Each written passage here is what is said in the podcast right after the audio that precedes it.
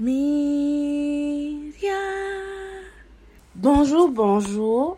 Bienvenue à vous dans l'émission Une si longue discussion. Je m'appelle Ophélie Consimbo et nous allons parler de l'intersectionnalité. J'aimerais savoir ce que vous en pensez. Vous pouvez aussi réagir directement sur SoundCloud ou sur le Facebook de Féminin Pluriel. Bonne écoute.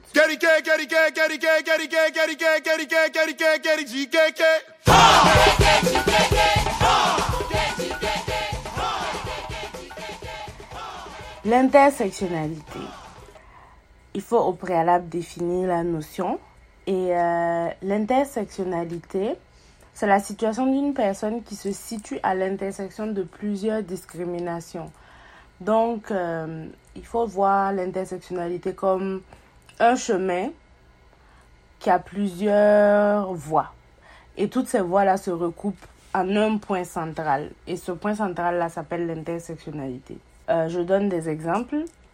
Une femme, par exemple, qui va souffrir dans un système patriarcal de l'oppression patriarcale et qui est une femme noire qui va subir le racisme en plus du patriarcat et qui est une femme noire immigrée qui va subir la xénophobie en plus du racisme, en plus du patriarcat. Une femme noire immigrée handicapée qui va subir la discrimination à cause de son handicap et tout le reste que nous avons cité préalablement. Donc c'est vraiment ça, l'intersectionnalité. Et c'est un concept qui est rentré dans les recherches féministes euh, dans les années 80. Le terme apparaît avec Angela Davis, qui est une activiste des Black Panthers qu'on connaît très bien, qui était une figure de proue de ce mouvement-là. Et euh, elle, elle a développé le concept avec un angle de vue marxiste. C'était quelque chose qui voulait faire écho à la lutte des classes. Donc là, à la lutte des classes, elle ajoute une lutte de race en disant que les femmes ne vivent pas la même réalité aux États-Unis, dépendamment qu'elles soient afro-américaines, qu'elles soient hispaniques ou qu'elles soient asiatiques. Donc, euh, le thème même a été développé en ce qui concerne les femmes afro-américaines avec Kimberly Crenshaw dans son article Mapping the Margins. Madame Crenshaw disait que les femmes américaines, afro-américaines, subissent des discriminations spécifiques. Depuis l'esclavage, elles ont été déportées, elles sont employées de maison. Euh, dans le système, euh, dans le système actuel, elles subissent actuel de, de l'article, hein. donc c'est la fin des années 80, elles subissent des avortements forcés, elles sont parquées dans des ghettos, elles ne sont pas informées de leurs droits, et puis les services sociaux sont vraiment inadaptés et inaccessibles. Ça, c'est le cas des, des femmes afro-américaines. Le cas des femmes africaines, leur intersectionnalité se situe dans le fait qu'elles subissent le racisme, elles subissent le patriarcat, mais aussi les affres de la colonisation.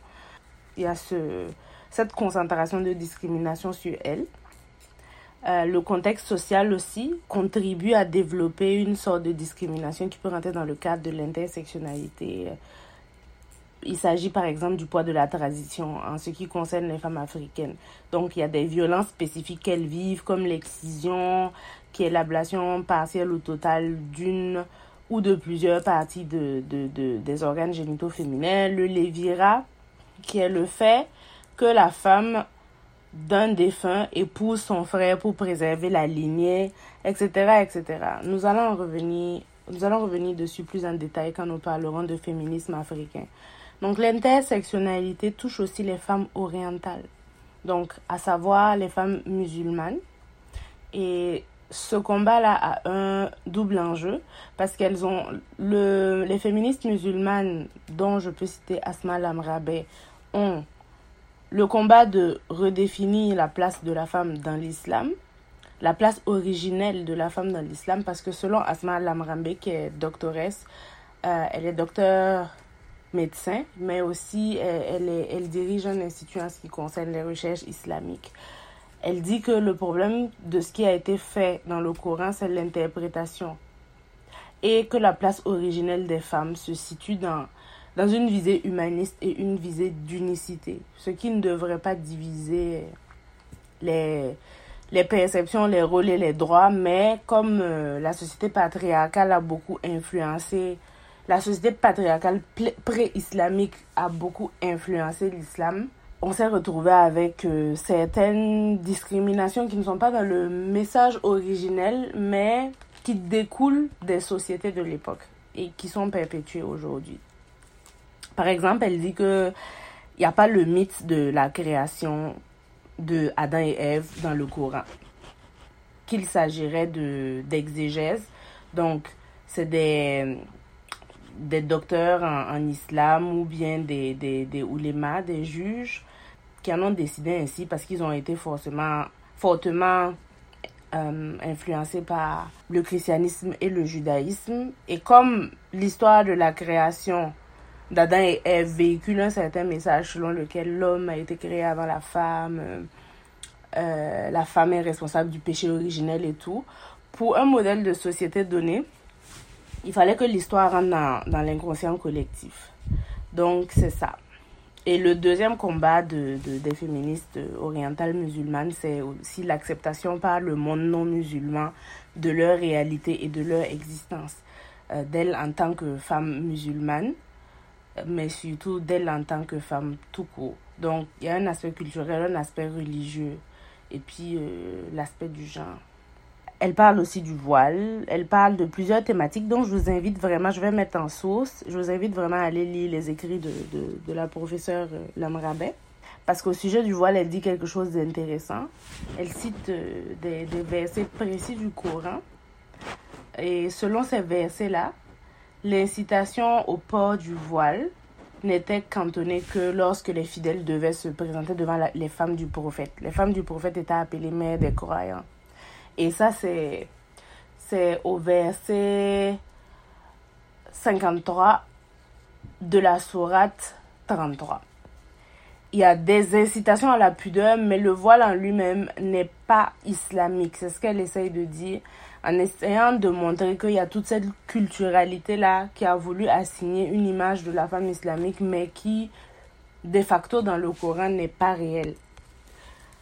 Parce qu'elle explique aussi que dans d'autres religions, il y a cette incitation à la pudeur. On ne se présente pas devant le pape euh, vêtu n'importe comment, ni devant la reine d'Angleterre, par exemple, qui est garante de la tradition anglicane. Donc, c'est vraiment intéressant. Et puis, je trouve que ça, cette thématique-là explicite bien l'intersectionnalité et sa complexité aussi. Donc, je vous invite vivement à aller consulter les sources et merci d'avoir écouté cet épisode d'une si longue discussion. Je serais ravie de recevoir vos commentaires, réactions ou suggestions. Retrouvez-moi sur le Facebook de Féminin Pluriel. Portez-vous bien jusqu'au prochain épisode.